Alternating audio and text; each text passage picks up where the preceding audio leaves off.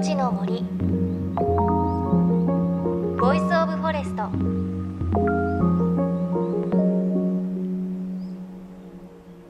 おはようございます。高橋真理恵です。一年で最も寒さが厳しい時期です。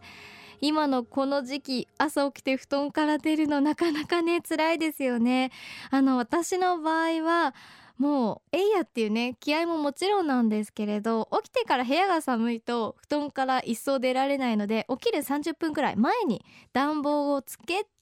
タイマーでセットしておくんですけれどそれで起きるようにしています。あとはその前の日の夜に見たいドラマを録画しておいて朝起きたら見るっていうのを楽しみにして寝るとまあちょっとはこう起きるのが楽しみになるかなっていう感じがしますがでもやっぱりこの時期は気合ですかね。もうそれ以外ないですよね。まあでもこれが過ぎればいよいよ立春春もやってきますしもう少し寒い冬頑張って一緒に乗り越えていきたいですね。さあ JFN38 局を結んでお送りします。命の森 Voice of Forest。この番組は森の頂上プロジェクトをはじめ全国に広がる植林活動や自然保護の取り組みにスポットを当てるプログラムです。各分野の森の賢人たちの声に耳を傾け森と共存する生き方を考えていきます。今週は伊勢神宮とその鎮守の森を中心に森と人間の共存をテーマにしたドキュメンタリー映画についてお届けします。映画のタイトルは海山間。映画を撮影した監督本人にお話を伺います。実はこの映画ビートたけしさん建築家の熊健吾さんも出演。さらにこの番組でもおなじみの森の賢人の方々も数多く登場していてそれぞれが様々な視点で森と人間の関係を語っているんです。命の森 Voice of Forest。今日も最後までお付き合いください。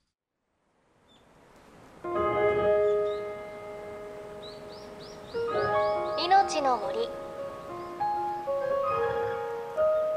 Voice of Forest。今週は間もなく全国公開がスタートするドキュメンタリー映画海山間の宮沢正明監督のインタビューをお届けします宮沢監督の本業はファッション広告女優ミュージシャンの写真集を中心とした写真家ですその一方2004年からは伊勢神宮の式年遷宮の記録を撮影する奉納写真家として活動していました。そんな宮沢さんが静止画写真ではなく映画として発表する作品が海山間さまざまな角度から日本人と森の関係を探ったドキュメンタリーです。まず映画制作のきっかけを伺いました。あの海山間というアヒダと書いた間と読むんですけどもあの伊勢神宮の森から、えー、響くメッセージというのがサブタイトルであって、まあ、皆さんあの伊勢神宮のドキュメンタリー映画だなって思われてる節が多いんですけどももちろん伊勢神宮の、えー、鮮魚の儀はじめ遷宮の行事とかたくさん撮らせていただいて伊勢神宮がやっぱりこう2000年培ってきた、えー、森との共存共栄という文化がありますよねその後に1300年続いてる20年に1回の神様のお引越し社殿は新しく作り変えるというそこには木が必要だし木を植えなきゃいけないしその森との再生とか森とのコミュニケーションっていうのはそこはあったと思うんですよ。そういう部分がすごく我々日本人がまこういう都会の生活をしてると結構忘れがちになってでも本当は多分日本国中でその日本人の DNA のようにねあの点と点で結ぶものがあるんじゃないかなっていうことからその宮大学の方とか植林してる植物学者の方とか森のことを語ってる方々といろいろなことを聞きながら1300年2000年の裏付けをするような映画ではないんですけどもすごくその人間と森との距離感共存というのをテーマにそういう映画ですね。えっ、ー、となんで伊勢神宮を撮ることになったかというお話はあのその前に僕はちょっと30代頭ぐらいから、えー、森というか熊野三山もうちょっとこう伊勢神宮よりも熊野っていうのはすごく人間がこう自然とか森に同化してった。伊勢神宮はどっちかというと共存。ちょっとこう自然崇拝同化するようなあの宗教感があったんですごく何でしょうかね。森を歩いててすごい怖さを感じましたね。もうもう全然その荒らされてないというかもう自然のまんまというのが多かったもんですから。でも伊勢に行きますとやっぱ先ほど言いましたようにこう20年に1回建て替えるということでこう森を育成していくという循環再生型のこう森とこう共存していくというそして感謝していくというで自然を育むという循環再生型の、えー、システムをね伊勢神宮をやってたものですから間伐をしたりとかねあの光を入れることによってあとその植える木もねもちろんヒノキですけどその周りにもいろいろな木を入れるわけですよね。そういう部分ではなんかものすごくバランスが取れた森を作ってる。それはもしかすると鎮守の森というのは昔から日本国中あるところでねそのその土地土地にあった森っていうのは日本人は生活で木を切ったりねそういうことした代わりに必ずその森をまた再生してきたっていう歴史がありますよね。そういう部分がすごくまあ伊勢神宮がその見本というわけじゃないですけどすごく面白いなと思いましたね。奉納写真家としてそして映画監督としてカメラを手に何度も伊勢神宮の神宮九位麒麟に足を運んだという宮沢監督。そこでどんなことを感じたのでしょうか？あのもちろんその伊勢の中ではその九位麒麟以外のところはものすごい深い森もありますのでただそんなにその朝に行っても夜に行ってももちろんその動物もいますしね野生動物もいますし暗闇の中は多少怖さは感じますけどもその川の流れにしてもねその木のせせらぎにしても非常にやっぱりあそこは伊勢神宮の旧力林自体はすごく神秘的というか汚れないこう清められた闇上腕なんじゃないかなと思ってすごく自分の中ではこう熊野で感じた怖さはなかったですね。えー、脳科学者で、えー、作曲家でもある大橋力先生が、あの伊勢神宮をえー、よく参拝されるということで伊勢の森でよく音を取られるということであそれはあのー、この中のインタビューをしている、えー、京都大学の、えー、田中教授からご紹介いただいてハイパーソニックサウンド。人間の耳では聞こえない肌でしか感じられないサウンドがあるんだと。それはすごく心地がいいというんですよね。そういうのを伊勢の森では感じることができる。それはある種先生の表現をすると森独自が発する素晴らしいオーケストラがいると。我々の耳では聞こえない。ただ肌では感じる。それは心地いいということでしかその表現できないんですけどそのアマゾンの奥地とかそういうとこでしかなかなか感じえないものであってね。普通の森とかそういうとこなかなかないらしいんですよ。でそういうものをなぜか大橋先生は伊勢に来た時にそれを測るとすごくハイパソニックサウンドっていうのが非常に多いということに驚かれてえー、それを我々にこういろいろ教えてくれたのはやっぱり確かにね参道を歩いてると皆さんお分かりになると思うけどすごく神々しい以上にこうすごい気持ちがいいですよね。早朝参拝とか僕するんですけどもそういう分でもすごくあのほっとするというか心が柔らくというかその伊勢神宮をあの一番初め撮った時にですねある新刊の方に参道で歩いてる時にね神様ね宮沢さんね無条件で空気さえも与えてくれてんだよって言った時にすごいなるほどなとああそういうことを気づかせてくれる森なんだなっていうのが多分先ほどの大橋先生のある種あの肌で感じる森っていうのにつながるのかなっていう感じがしますね。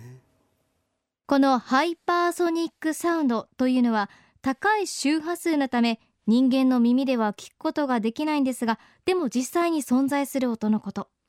お話にあったように耳では聞こえないけれど肌で感じ取り人間の脳にいい影響を与えているということが分かってきているそうなんです。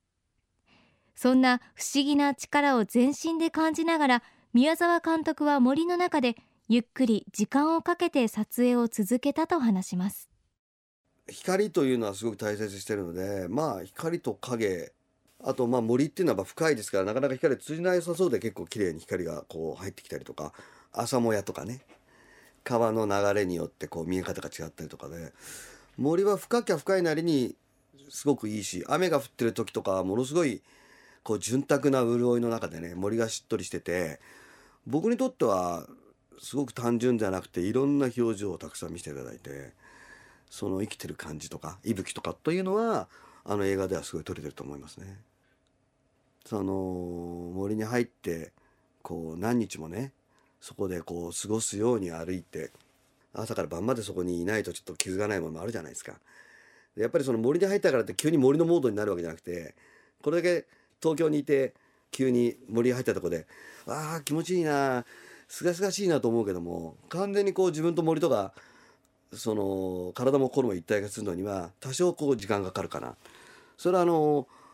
先ほどの音楽家の大橋先生もおっしゃってますけどもやっぱりその自分が森から感じる音っていうのはお酒を飲む飲んでアルコールが効くようにねその浸透してくるだから森の中で佇んで森を感じてこう森をこうじっくり気配とか風とか木と木のこすり合いとか小川のせせらぎとかなんか遠くから聞こえる、えー、小動物の声とか。そういういろんなことがこう五感で感じれるようになって初めてその森のと一体化するっていうんですかね。森と一体化できる。そうなった時なんかこうゆっくりシャッターでも押してみようかなっていう感じですかね。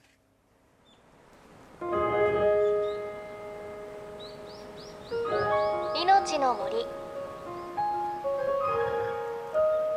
Voice of Forest 命の森 Voice of Forest。今朝はドキュメンタリー映画海山間の宮沢正明監督のインタビューお届けしました。いやーなんか伊勢神宮改めて行きたいなってすごく思いましたね。でも不思議だったのはあの hypersonic sound っていうこう耳では聞こえないけれど肌で感じ取る音があるっていうものであのアマゾンの奥地ではこう聞こえるもので伊勢神宮の鎮守の森でも聞こえるっていうの不思議ですよね。アマゾンは熱帯雨林ですしなんか多分存在する植物も違うのになんでその音だけが一緒なのかそれでまたそれが私たちの脳にいい刺激を与えてくれるっていうの不思議でやっぱり森ってまだまだわからない神秘的な部分あるんだなっていう感じがしますね。あとはね、最後に宮沢さんおっしゃっていましたけれどこう森と一体化するには時間がかかる。アルコールが効くように浸透するっていうことでしたね。以前奄美大島の森の音を収集していた方のインタビューの時にもなんかこう森に入るとしばらくは動物たちがすごく静かになって自分を見ていてでちょっとしばらくすると動物たちのこう音楽っていうか合唱が始まるなんてお話ありましたけれどやっぱり森ってそういうものなんですかね。一体化するのには時間がかかるんでしょうね。次こう森を歩くときは体がこう森に馴染んでいくそんな感覚を楽しんでみたいなと思いましたけれど皆さんはどうでしょうか。ちょっとそういうね都会とは違う歩き方とか感じ方楽しんでみるのもいいかもしれません。でご紹介した映画は今月1月31日より三重県明和109シネマズを皮切りに全国劇場公開がスタートします。詳しくは海山間の公式ホームページチェックしてみてください。そして番組ではあなたの身近な森についてメッセージお待ちしています。メッセージは番組ウェブサイトからお寄せください。来週も引き続き海山間の監督で伊勢神宮を撮り続ける写真家宮沢正明さんのインタビューをお届けします。命の森 Voice of Forest お相手は高橋真理恵でした。命の森の森。 Voice of Forest。